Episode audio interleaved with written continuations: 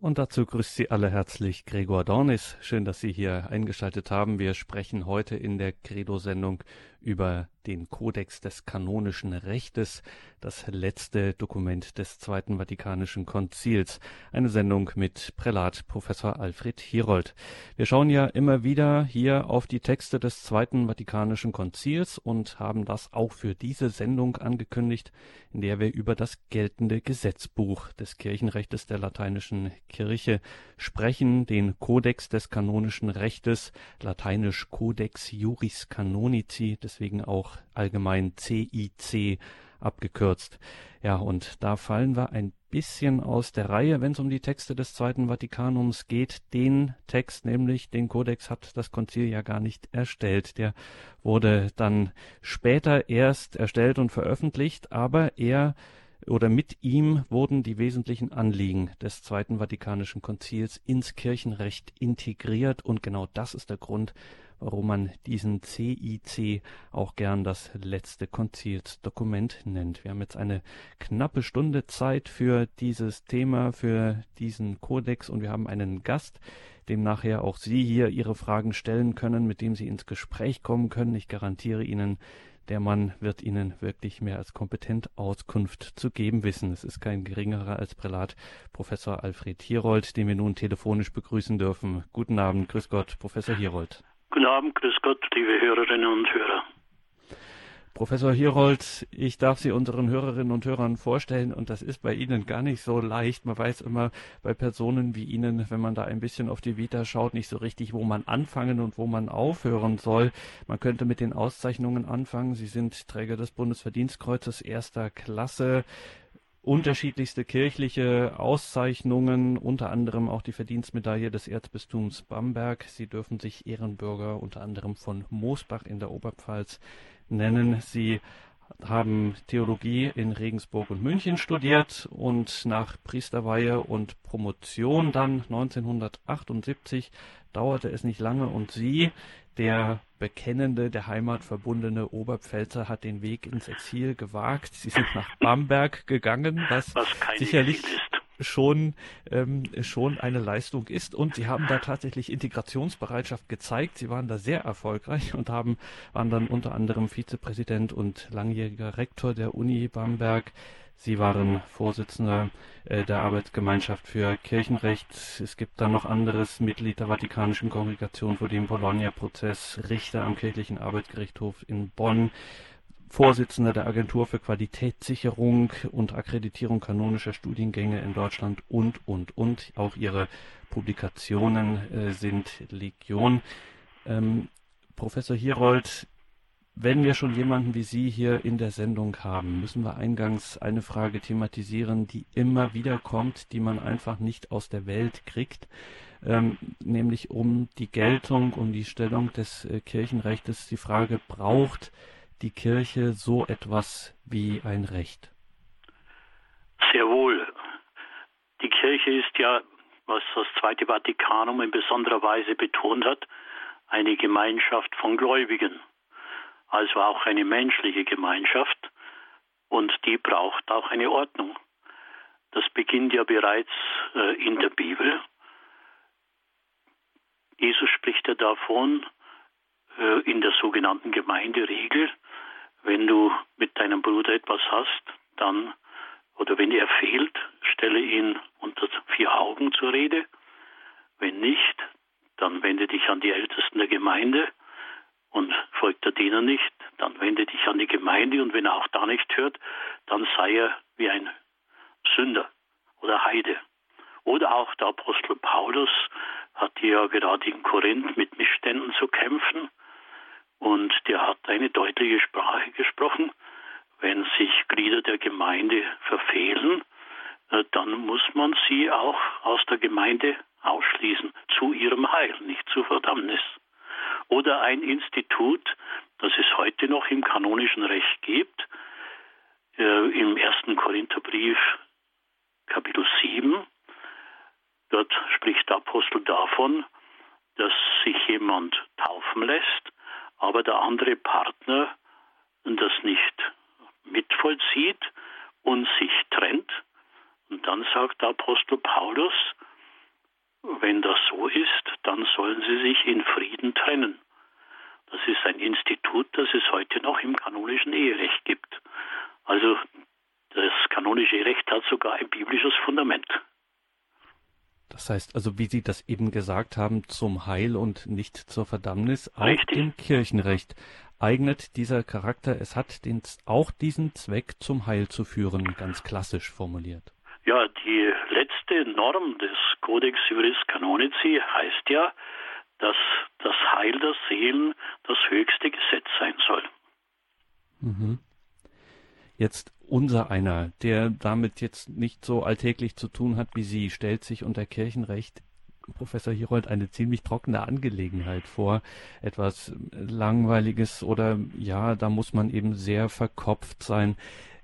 Sie haben das ja zu Ihrer Profession gemacht, nicht einfach aus Langeweile, sondern offensichtlich ist da eine Leidenschaft entfacht worden. Was ist für Sie denn persönlich das Reizvolle, um nicht zu sagen das Schöne am Kirchenrecht? Hm, da darf ich eigentlich schon früher ansetzen. Äh, zur Zeit des Abiturs gab es für mich verschiedene Optionen. Das eine war auch Juristerei.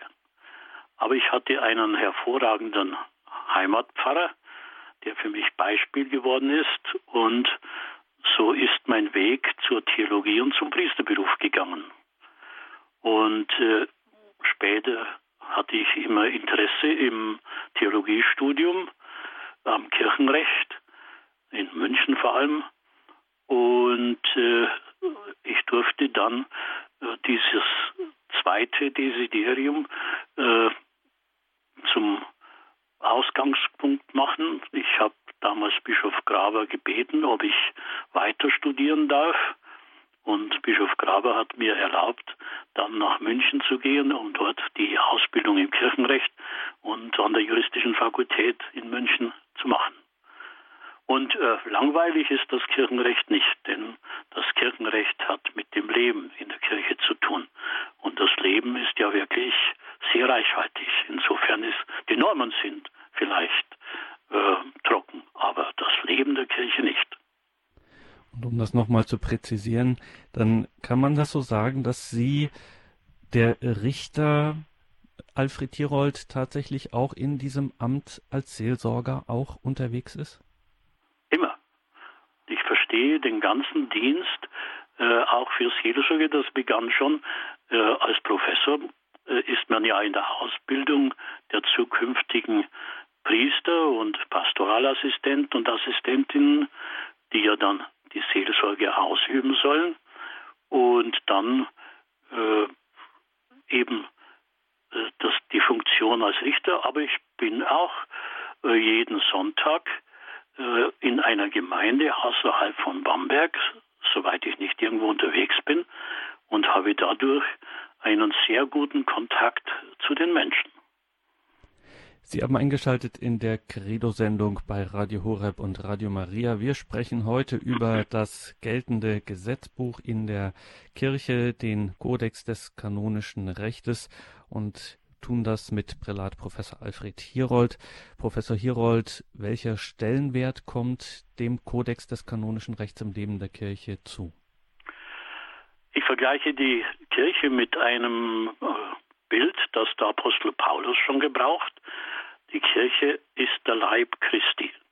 Also ein Leib wie ein menschlicher Leib.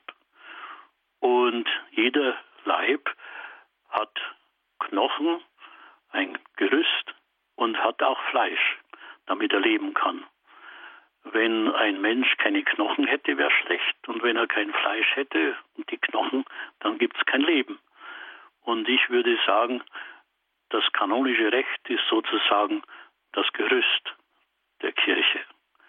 Aber das Gerüst darein macht nicht lebendig, sondern es braucht das Fleisch dazu und das ist das kirchliche Leben. Beides zusammen äh, ist notwendig. Wir sprechen jetzt heute über den Kodex des kanonischen Rechts als das letzte Dokument des Konzils, so haben wir es formuliert.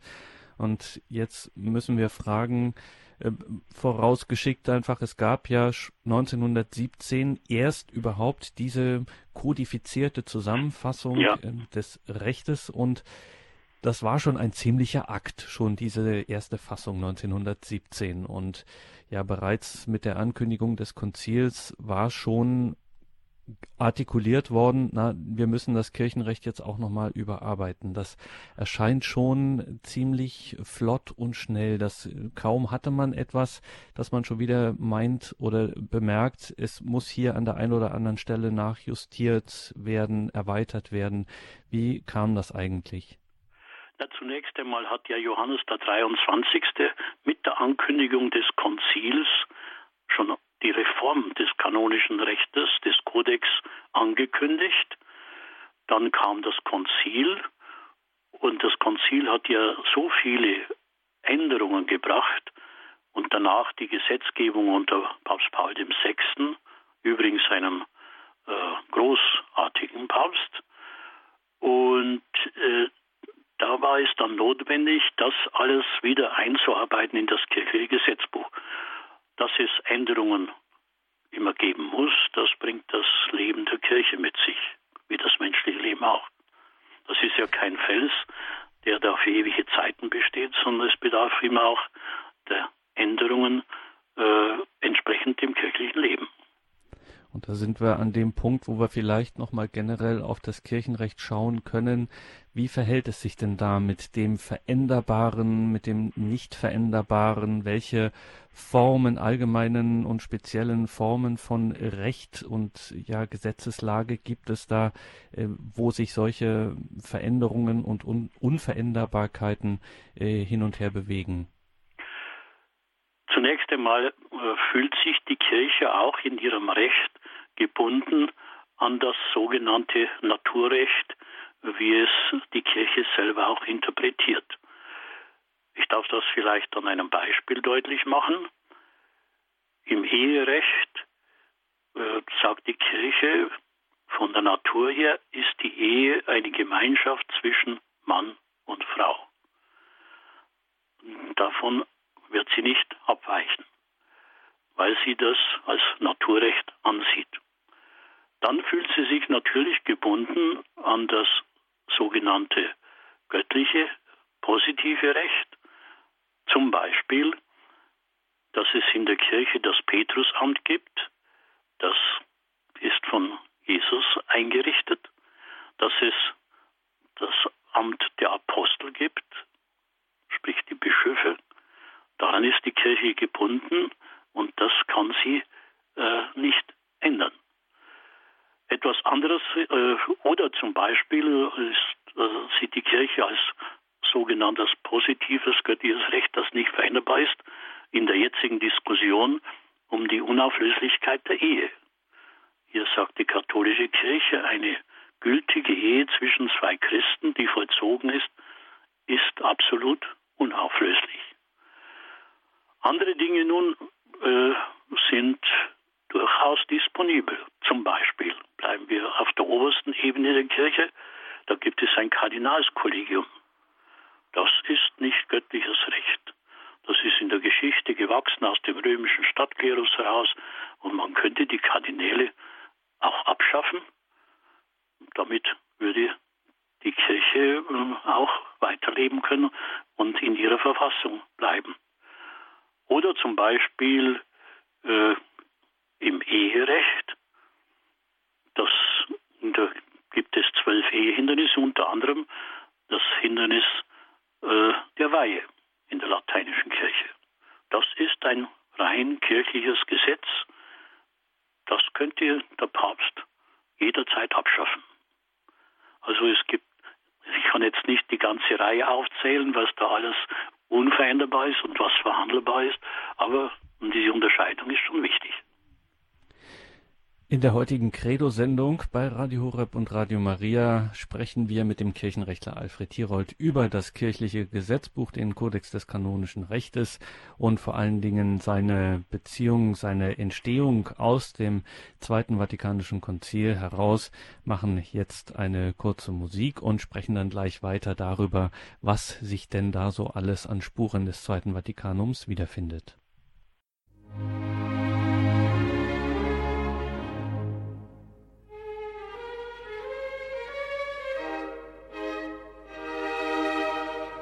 Das letzte Dokument des Konzils, der Kodex des kanonischen Rechtes. Hier in der Credo-Sendung bei Radio Horeb geht es heute genau darum. Wir sprechen mit Professor Alfred Hierold, dem Kirchenrechtler aus Bamberg. Und wir wollen natürlich schauen, mit gerade so darüber gesprochen, Professor Hierold, dass eben das Zweite Vatikanisch, die oder die Beschlüsse des Zweiten Vatikanischen Konzils eine Überarbeitung des bis dahin geltenden Kodex nötig machten. Welche waren denn das so? Wo, an welchen Beispielen könnte man das äh, fest und verständlich machen? Das kann man auf fast allen Ebenen der Kirchenverfassung festmachen. Ein wesentlicher Punkt des Zweiten Vatikanums war ja äh, die Lehre über die Kirche. Und das Primäre ist, dass die Kirche eine Gemeinschaft von Gläubigen ist. Und deswegen beginnt das zweite Buch des äh, Codex Juris Canonici mit einem Katalog von Grundrechten und Grundpflichten der Gläubigen. Und dann schließt sich an das Amt des Papstes. Und auch hier hat das Zweite Vatikanum betont, äh, entgegen der Akzentsetzung nach dem Ersten Vatikanum, dass der Papst ja nicht allein steht, sondern das, das Kollegium der Bischöfe zusammen mit dem Papst die Höchstgewalt in der Kirche hat. Also eine wesentliche Ergänzung äh, des Petrusdienstes durch äh, das Kollegium der Bischöfe. Dann äh, ging es vor allem dann um die Bischofskonferenz.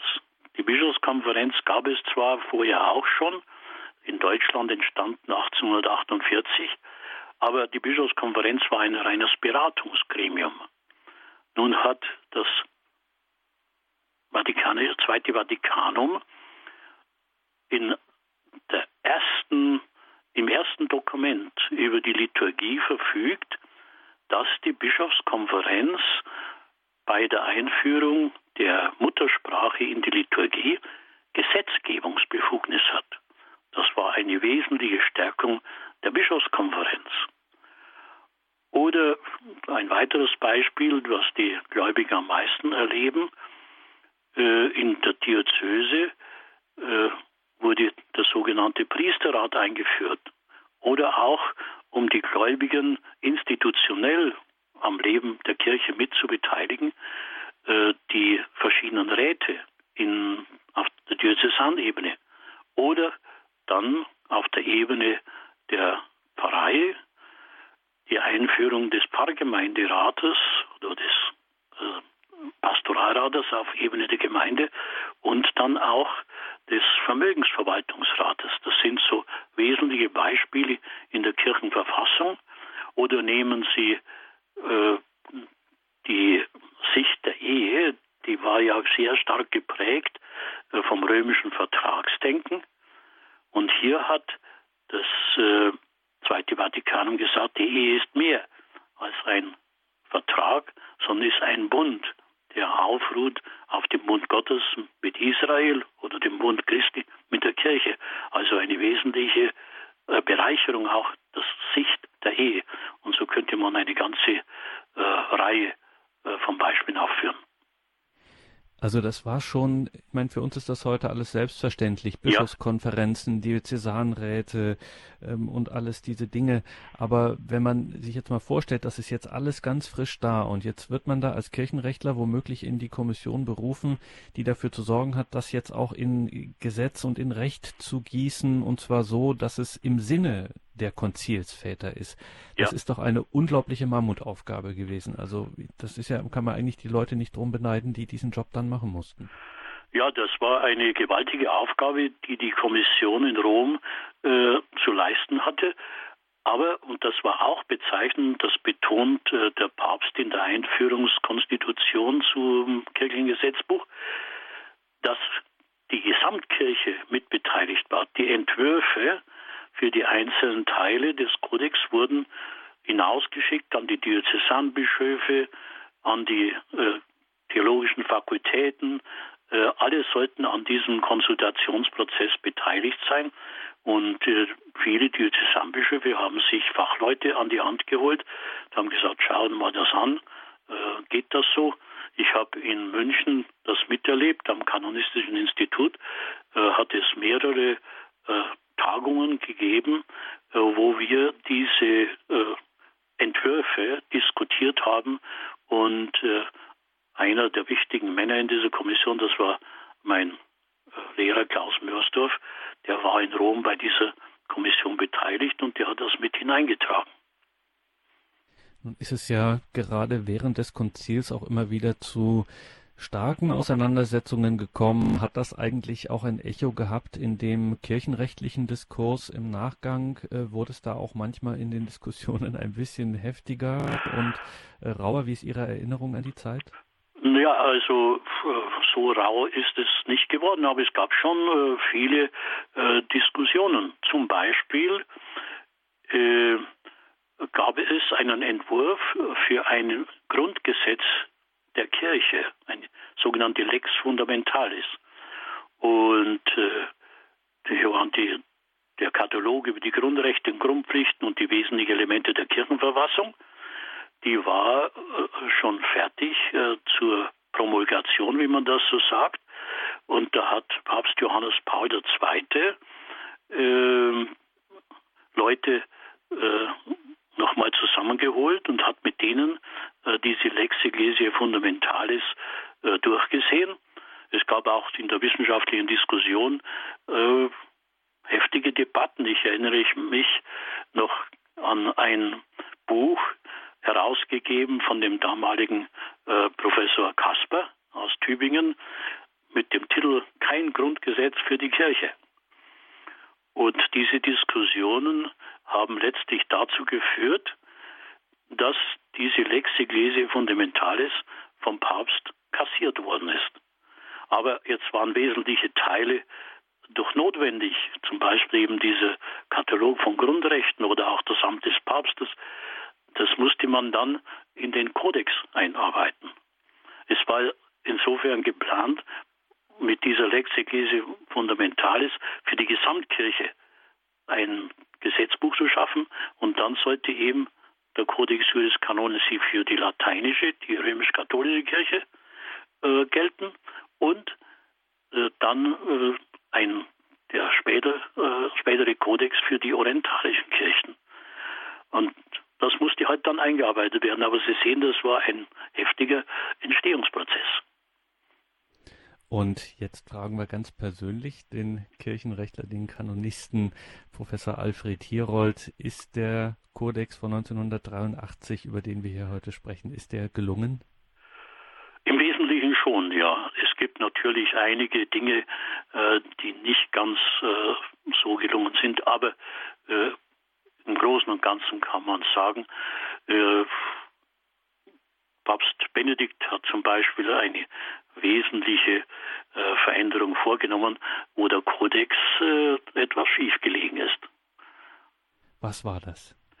Da ging es darum, äh, dass das Weihesakrament äh, besteht, äh, dass die Geweihten äh, in persona Christi stehen, also die Person Christi repräsentieren. Das war vom Konzil so nicht gesagt. Es wurde gesagt, der Bischof und der Priester steht in persona Christi. Der Diakon nicht. Der Diakon, so sagt das Konzil, ist zum Dienst für den Bischof, den Priester und das Volk Gottes da. Der steht nicht in persona Christi. Und da hatte der Kodex nun eine äh, Formulierung, die eben falsch war. Und da hat der Benedikt XVI. eine Änderung herbeigeführt. Das ist äh, im Kanon 1008 und Kanon 1009 hat ja diese Änderung verfügt. Wir sprechen heute über den Codex Juris Canonici, den Kodex des kanonischen Rechts, das geltende kirchliche Gesetzbuch für die lateinische Kirche, für die römisch-katholische Kirche. Tun das mit Professor Alfred Hierold, Kirchenrechtler aus Bamberg Und wenn wir hier darüber sprechen, sprechen wir insbesondere über die Auswirkungen in diesem Dokument des Zweiten Vatikanischen Konzils. Es ist, wird auch gern so als das letzte Konzilsdokument bezeichnet, obwohl es 1983 erst promulgiert und dann in Kraft trat. Professor Hierold schlägt sich ähm, im Unterschied zum vorangehenden Kodex des kanonischen Rechtes ähm, das Zweite Vatikanische Konzil auch schon grundlegend im Aufbau wieder oder ist das übertrieben zu sagen? Doch, es bringt schon die, die wesentlichen Elemente im Aufbau der Kirche, im Verfassungsrecht der Kirche. Ich habe ja schon angedeutet, schon der Ansatz, dass am Beginn nicht gleich der Papst steht, sondern die Gläubigen. Und ihre Grundrechte und Grundpflichten äh, diesen Teil des Kirchengesetzbuches, das zweite Buch, eröffnen, das ist schon ein anderer Ansatz. Das ist auch so ähnlich wie jetzt unser Papst Franziskus immer wieder betont, äh, dass die Gläubigen Verantwortung tragen in der Kirche, dass sie für ihn beten sollen und dergleichen mehr. Das ist dieser Ansatz, äh, der da auch zum Ausdruck kommt.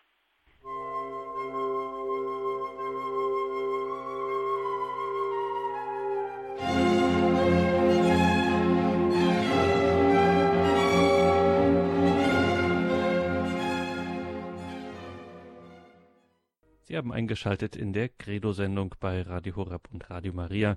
Wir sprechen mit Professor Alfred Hierold über das geltende Gesetzbuch der Kirche, nämlich den Kodex des kanonischen Rechtes mit besonderem Blick auf das Zweite Vatikanische Konzil, als dessen letztes Dokument man diesen Kodex auch gern bezeichnet. Jetzt haben wir gerade Professor Hierold von Ihnen gehört, dass es Benedikt XVI. beispielsweise war, der durchaus eine sagen wir nicht Änderung, aber doch eine ähm, Konkretisierung, eine Klarstellung in den Kodex einführte. Eine wichtige Frage, ich stelle mir jetzt gerade so vor, jemand so ein, ähm, so ein starker Papst beispielsweise wie der heilige Johannes Paul II. Ähm, könnte der denn sozusagen offensiv sich ähm, über das Kirchenrecht beispielsweise stellen? Also man nimmt das natürlich von so jemandem nicht an, aber einfach nur als Gedankenspielerei. Der Papst, der sozusagen das, ähm, der Stellvertreter des Hauptes des mystischen Leibes ist, ähm, könnte der sich denn über dieses Gesetzbuch stellen oder ist der auch gebunden an das Recht, an Recht und Gesetz? Ja, es gibt den alten Spruch, Papa supra canonis, das heißt also der Papst steht über den Kanones. Das stimmt in dieser Pauschalierung nicht. Ich habe ja schon äh, gesagt, es gibt Teile des äh, Kodex, da kann sich der Papst nicht darüber hinwegsetzen. Zum Beispiel er kann nicht sagen, wir machen mal weniger Sakramente. Das, äh, ich habe eine Offenbarung gehabt, fünf Sakramente reichen auch. Das kann er nicht. Oder er kann nicht hergehen und sagen, die Bischöfe sind mir lästig, wir schaffen das Bischofsamt ab. Das kann der Papst nicht. Er ist also an das sogenannte natürliche Recht der Kirche, aber auch an das positive göttliche Recht gebunden. Da kann er nicht drüber hinweg. Und wenn ein Papst das täte, dürften die Gläubigen ihm nicht folgen. Wir sind ja Ehrfurcht gewohnt und das ist ja auch gut so gegenüber dem Papst und dem Heiligen Vater. Aber im Mittelalter haben die Kirchenrechtler schon nachgedacht, was ist mit einem heretischen Papst? der kann doch nicht die Kirche leiten. Was muss man mit einem solchen Menschen anfangen? Also Sie sehen, solche Gedanken sind in der Geschichte des kirchlichen Rechtes schon gedacht worden. Also äh, das brauchen wir nicht weiter zu verfolgen, aber der Papst kann nicht alles ändern. Also wir sehen aber gerade an dieser Stelle, äh, wo wir vielleicht jetzt so ein bisschen äh, einen Extremfall äh, diskutieren, der sozusagen keine Realität entspricht, aber oder keiner Erfahrung entspricht, aber wir sehen gerade hier, dass das Kirchenrecht eben nicht einfach nur so eine, ja, nicht nur Recht ist, sondern eben ein Ausdruck ähm, des Glaubens ist. Richtig. Und so verstehe ich auch den Dienst des Kirchenrechtes. Jede äh, Norm, auch des Codex Juris Canonici, muss sich am Glauben der Kirche orientieren und auch messen lassen.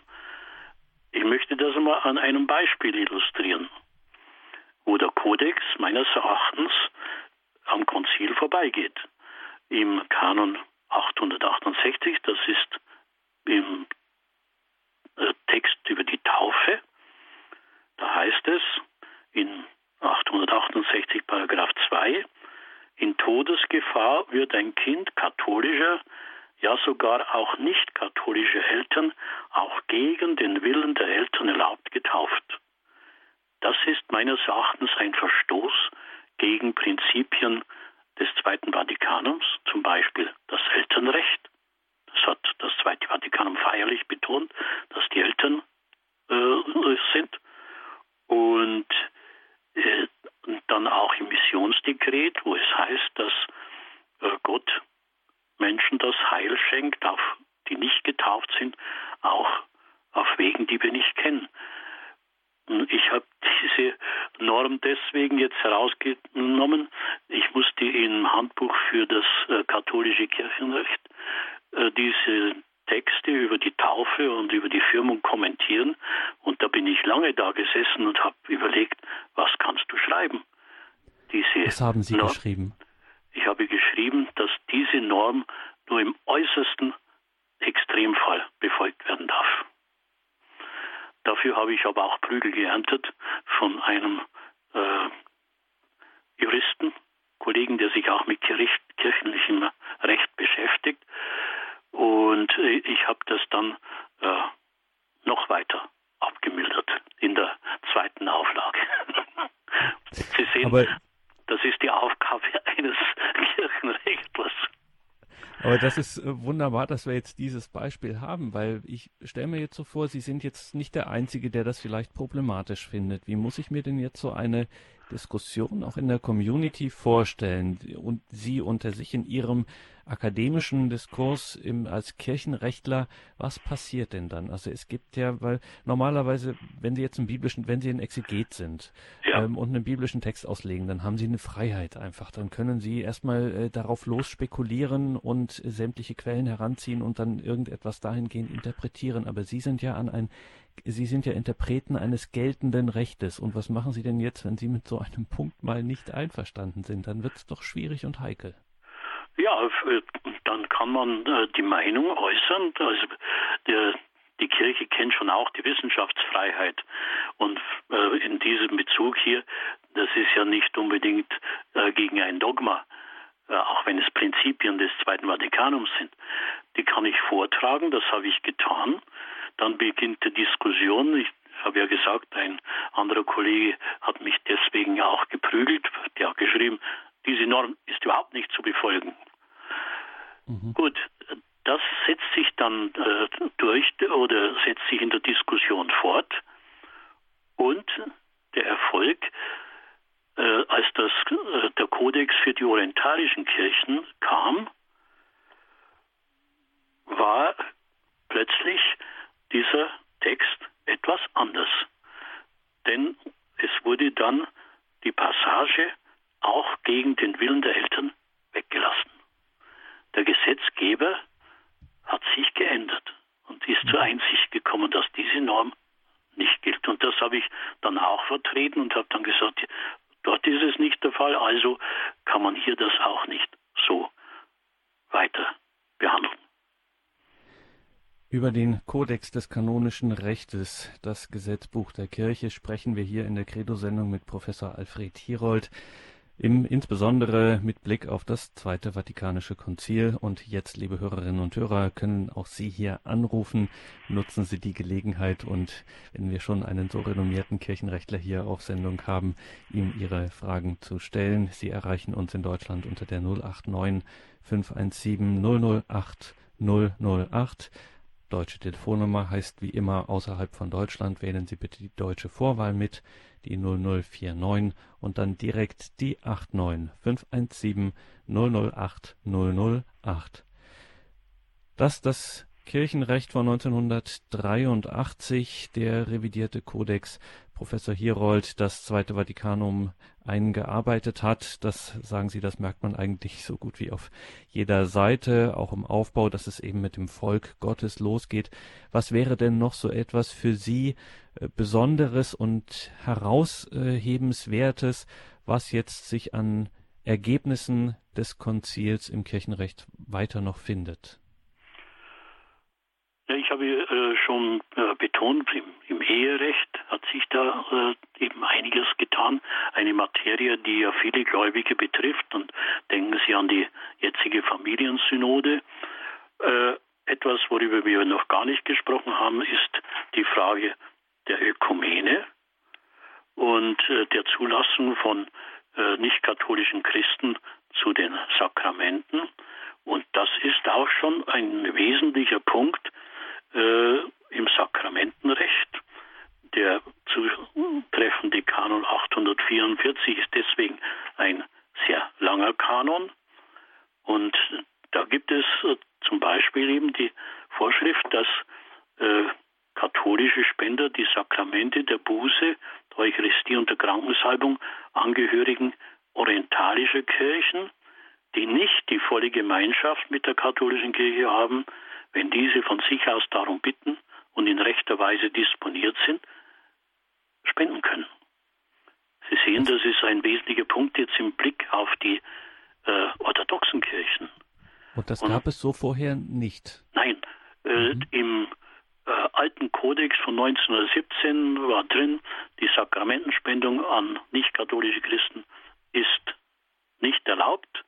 Wer das tut, sieht sich den Vorwurf äh, des Heresieverdachts zu und auch die Beteiligung an Gottesdiensten äh, von äh, nicht-katholischen Kirchen und kirchlichen Gemeinschaften war nur passiv möglich, also aus Familienrücksichten. Man durfte sich nicht beteiligen und dergleichen mehr. Und dann ist in dem gleichen Kanon, wenn ich noch zurückkehren darf, äh, geht es darum, um die äh, nicht, nicht katholische Christen, äh, die nicht in diesen orientalischen Kirchen oder ähnlichen sind, äh, sondern äh, aus den Kirchen der Reformation hervorgegangen sind. Das ist eine heftige Diskussion, wie vielleicht manche Hörerinnen und Hörer wissen. Die Frage, sind das Kirchen? Und äh, ich will das jetzt nicht vertiefen, aber an diese wird ähm, eine andere Anforderung gestellt, nämlich die könnten nur zugelassen werden in Todesgefahr und dergleichen mehr. Und wenn sie bezüglich dieser Sakramente den katholischen Glauben bekunden. Bei den äh, orthodoxen Christen wird angenommen, die haben den gleichen Glauben. Die Brücke, die fehlt, ist nur die Anerkennung äh, des Papstes. Bei den anderen gibt es ja Differenzen äh, in Bezug auf die Auffassung zu den Sakramenten. Denken wir nur einmal innerhalb der evangelischen Kirchen. Da gibt es die Lutheraner, die uns in der Auffassung des Abendmahls sehr nahe stehen. Dann gibt es die Reformierten und die äh, Zwinglianer, äh, die noch weiter äh, in ihrer Auffassung weg sind von der Auffassung der katholischen Kirche. Und deswegen, weil hier äh, diese nicht die Auffassung der katholischen Kirche, müssen die ein äh, Bekenntnis eigentlich ablegen. Nun, das muss nicht sein, dass der, wenn der zur Kommunion kommt, das äh, so offiziell tun muss.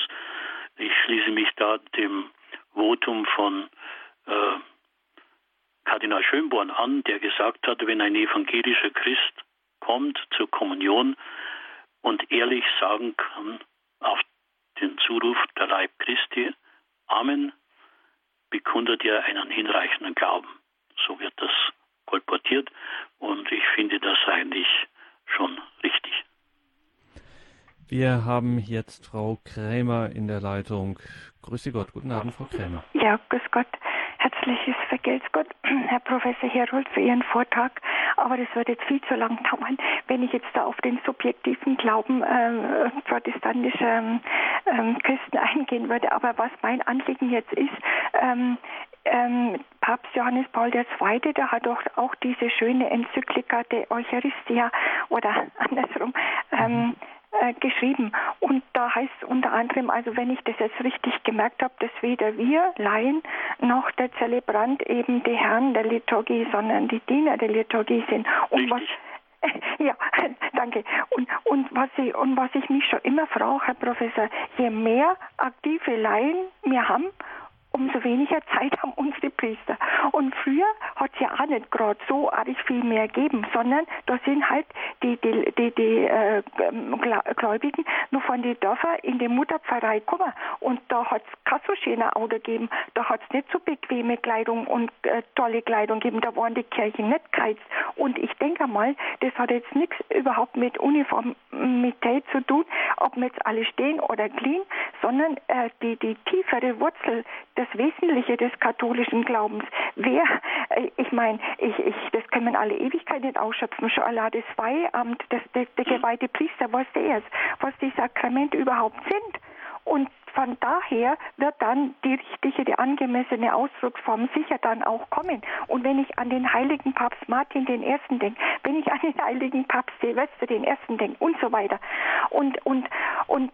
Dankeschön, ja. Frau Krämer. Entschuldigung, wenn ich da jetzt ja, hineingehen ja, gehen muss, wenn ich Ihre Frage jetzt richtig verstanden habe. Also, um nochmal zum Thema Volk Gottes zu kommen, diese Aufwertung auch der Beteiligung der sogenannten Laien ähm, sagen Sie, äh, Sie beobachten da so ein gegenläufiges Verhältnis. Also je mehr, Sie haben es so gesagt, je mehr äh, Laien da aktiv sind, umso weniger ähm, Priester erlebt man sozusagen. Das ist natürlich eine ähm, steile These, aber vielleicht, Professor Hirold, können wir das nochmal auseinandernehmen. Es ist eben auch ähm, immer wenn man aufs Konzil schaut, dann muss man halt sehen, es ist nicht eindimensional und es ist nicht sozusagen das Patentrezept dafür, dass es gelingt, sondern es ist eben mit einem großen Anspruch auch an die gesamte Kirche auch formuliert.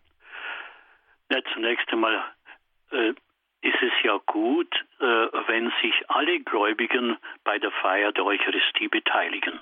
Mhm. Denn äh, das Opfermahl Christi ist ja nicht für den Priester geschaffen, sondern für alle Gläubigen.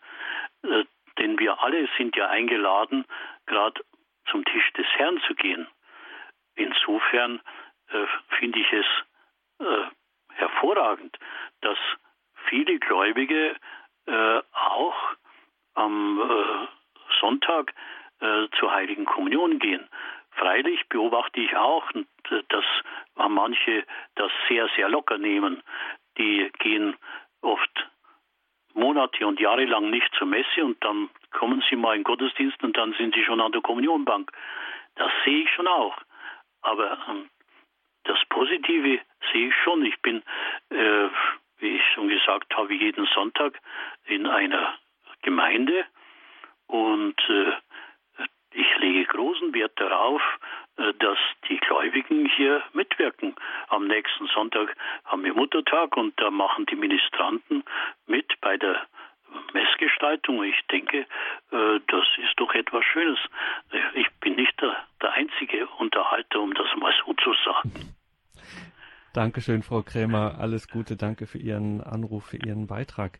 Professor Hirold, wenn wir jetzt schon bei diesem Thema sind, es fällt auf, dass der Kodex in liturgischen Fragen hm, ziemlich zurückhaltend ist. Also ja, ja. das Thema Liturgie spielt ja eigentlich jetzt, es geht schon, wenn es um Sakramente, um Ämter und so weiter geht, aber liturgische Fragen werden hier ausgeklammert. Ja, das ist auch in den einleitenden Kanons äh, heißt es ja, dass die, die Liturgie in den liturgischen Büchern geordnet werden. Dass aber, was das Sakramentenrecht betrifft, die Grundnormen äh, im Kodex drin sind. Wobei man dann sagen muss, äh, dass der Kodex ganze Kleinigkeiten korrigiert hat. Zum Beispiel war in der Einführung für die Kindertaufe äh, geschrieben, dass die Eltern auch Paten sein können. Das hat der Kodex korrigiert und hat gesagt, nein, die Eltern dürfen nicht Paten sein. Also es sind so grundlegende Normen, aber die Feier der Liturgie selber ist in den liturgischen Büchern. Mhm. Jetzt fällt immer wieder auf im, im Kodex, dass es immer Formulierungen gibt. Wir hatten jetzt beispielsweise, Sie hatten jetzt diesen einen Paragraphen mit der Taufe in der Todesgefahr. Dann gibt es die Notfälle.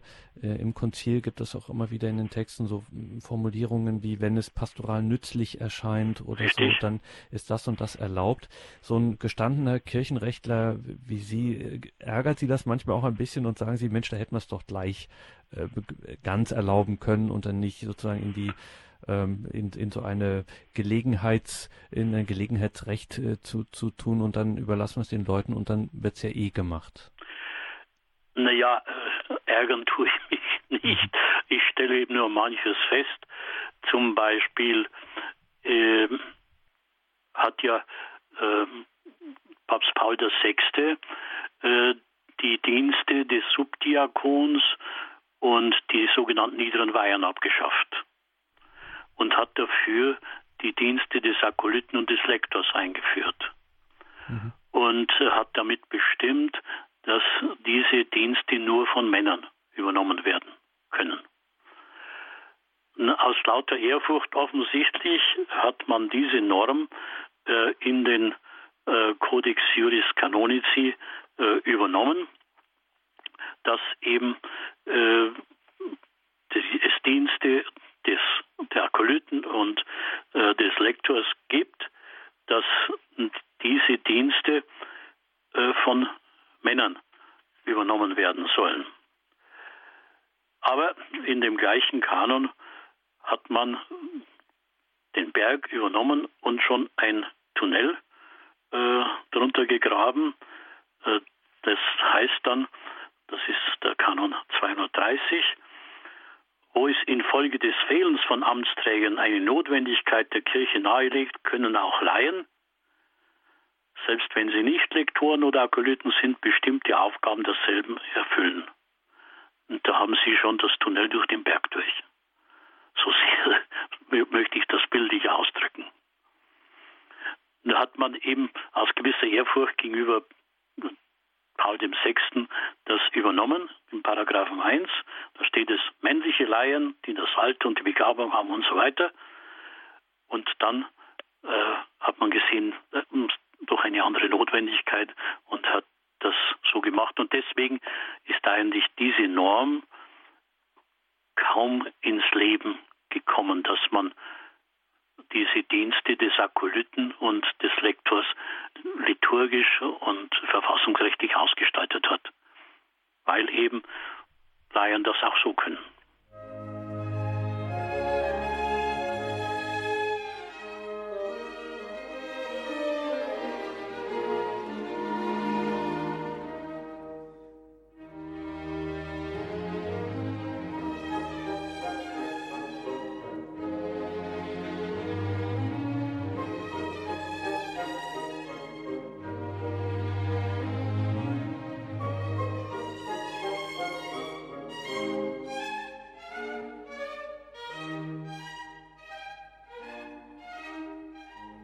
Wir sprechen hier über den Kodex des kanonischen Rechts, das in Anführungszeichen letzte Konzilsdokument der Kodex von 1983, der das kirchliche, das grundlegende kirchliche Gesetzbuch und der die Beschlüsse des Zweiten Vatikanischen Konzils dort eingearbeitet hat. Jetzt haben wir hier schon ähm, eine gewisse Zeit über Veränderungen auch nach dem Erscheinen, nach der Promulgation und nach dem Inkrafttreten dieses Gesetzbuches äh, gesprochen, dass hier und da ein bisschen justiert wurde. Wie sieht das denn eigentlich derzeit in der Diskussion aus? Ähm, Gibt es nochmal eine grundlegende Überarbeitung oder ist das jetzt schon das äh, Gesetzbuch, was so bleibt und was jetzt vielleicht an der einen oder anderen Stelle noch ein bisschen äh, präzisiert wird? Ich denke, das ist schon grundlegend jetzt. Äh, es wird da und dort noch äh, Änderungen geben. Äh, zum Beispiel äh, hat Benedikt XVI. Äh, gesetzliche Normen erlassen, zum Beispiel über die Verantwortung der Bischöfe für die organisierte Caritas, weil er gemeint hat, äh, im Kodex ist dieses Gebet, die karitative Diakonie, zu wenig äh, thematisiert und deswegen hat er in einem Gesetz, einem sogenannten Motto proprio, Normen erlassen über die Verantwortung der Bischöfe im karitativen Bereich. Also es gibt immer wieder Änderungen, wo man Defizite feststellt oder gleich mehr. Aber am Grunde steht das Gesetzbuch für einige Jahre zumindest, ich würde sagen Jahrzehnte. Wenn wir Professor Hirold hier schon mal jemanden auch Ihrer Generation und mit Ihrer Erfahrung haben, immer wenn wir hier das Zweite Vatikanische Konzil behandeln, ich meine, Sie haben in dieser Zeit studiert, sind unmittelbar nach dem Konzil zum Priester geweiht worden. Was ist für Sie persönlich so das äh, bewegendste und vielleicht auch die bereicherndste Erfahrung äh, mit dem Konzil in Ihrem Leben als Student und vor allen Dingen dann auch als äh, Priester und Kirchenrechtler? Das Wichtigste war für mich eben auch als Priester äh, die Liturgie. Die Feier der Liturgie äh, würdig äh, zu vollziehen, äh, nicht an jedem Ort, äh, wo sich manche Leute das einbilden, äh, sondern wirklich in einem Rahmen, der der Kostbarkeit auch der Liturgie entspricht, gerade der Eucharistiefeier. Und das regt mich dann manchmal auf, wenn man Priester sieht. Ich habe jüngst erst ein Foto gesehen, äh, wo ein Priester auftritt, neben dem protestantischen Pastor, der im Talai erscheint, und der Priester äh, zu einer sakralen Handlung in einem Räuberzivil, müsste ich schon fast sagen. Aber die Liturgie ist für mich das Wie und aber auch die Beteiligung äh, der Gläubigen. Ich, sag, ich wiederhole das jetzt äh, wieder. Äh, in der Gemeinde, wo ich äh, fast jeden Sonntag bin, sage ich den Menschen dort, das ist eure Kirche. Ich komme gerne zu euch, feiere mit euch den Gottesdienst, aber ihr habt euch selber zu kümmern auch. Das ist eure Kirche. Und das funktioniert. Die kümmern sich um die Finanzen. Da muss ich, naja, natürlich äh, Kollekte ankündigen oder dergleichen mehr. Die kümmern sich, dass die Kirche in Ordnung ist. Die kümmern sich um die, den Ministrantendienst, um den Lektorendienst. Das ist doch schön. Äh, und das ist mir wesentlich lieber, als ich das als Kind noch kennengelernt habe, wo der Priester allein vorne am Altar steht und die Gläubigen tun halt irgendetwas und sei es nur, dass sie schlafen. Mhm. Was bedeutet Ihnen das denn als ähm, Priester, dass, äh, ja, dass Sie eben dort so in dieser rechten Weise so gemeinsam ähm, Liturgie feiern können? Ja, das bedeutet mir sehr viel. Äh, für mich wäre so ein Sonntag ohne Eucharistiefeier, ich zelebriere auch am Werktag bei den englischen Fräulein, äh, wäre für mich kein Sonntag. Das gehört für mich dazu. Also die Menschen, die Gläubigen, das Volk Gottes ist Ihnen ähm, auch persönlich sehr wichtig. Und jetzt stelle ich mir vor, jetzt stelle ich mir wieder den Richter Alfred Herold vor, zu dem kommen Menschen mit einem durchaus ernsten kirchenrechtlichen Problem. Die haben Schwierigkeiten, stecken in einer schwierigen Situation und da sehe ich jetzt denjenigen, der hier auf der einen Seite sein Gesetzbuch, den Kodex liegen hat, vermutlich noch einige andere Gesetzestexte, partikuläres Recht oder Sonderrecht oder was auch immer und dann schlägt in ihm das Herz des Seelsorgers und äh, dann ist er in irgendeiner Zwickmühle. Gibt es solche Situationen, wo Sie sagen, ach Mensch, wo sie den ähm, Kodex gerne in die Schublade stecken würden und sagen, hm. ging es nicht auch anders? Nee, nee, das äh, äh, in einer solchen Situation möchte ich äh, die Menschen mittragen, ihnen das deutlich machen in ihrer Situation, äh, dass ich auch nicht anders kann, weil das auch der Glaube der Kirche ist. Zum Beispiel gerade in Ehesachen wird dir das besonders deutlich. Äh, kann ich als Seelsorger nicht sagen, oh, macht was ihr wollt. Äh, es besteht die Forderung Jesu, dass man nicht trennen darf, äh, was Gott verbunden hat. Aber ich versuche dann, ein, ob es einen Weg gibt, aus diesem Dilemma zu kommen. Manchmal geht es nicht so. Ich darf nur ein Beispiel sagen. Eine Frau äh, hat mir auch erzählt, deren Ehe gescheitert war, in welcher misslichen Situation sie ist. Aber ein kirchlicher Eheprozess war nicht möglich, weil keine Zeugen mehr vorhanden waren.